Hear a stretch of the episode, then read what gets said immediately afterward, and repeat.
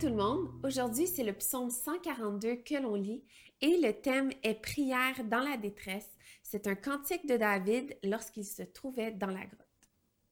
À pleine voix, je crie à l'Éternel. À pleine voix, j'implore l'Éternel. Je lui expose ma plainte, je lui raconte ma détresse. Quand mon esprit est abattu en moi, toi, tu connais mon sentier. Sur la route où je marche, on m'a tendu un piège. Regarde à droite et constate-le. Personne ne me reconnaît, je ne sais plus où trouver refuge, personne ne s'inquiète pour ma vie. Éternel, c'est à toi que je crie. Je dis, tu es mon abri, ma part au pays des vivants. Sois attentif à mes cris, car je suis faible.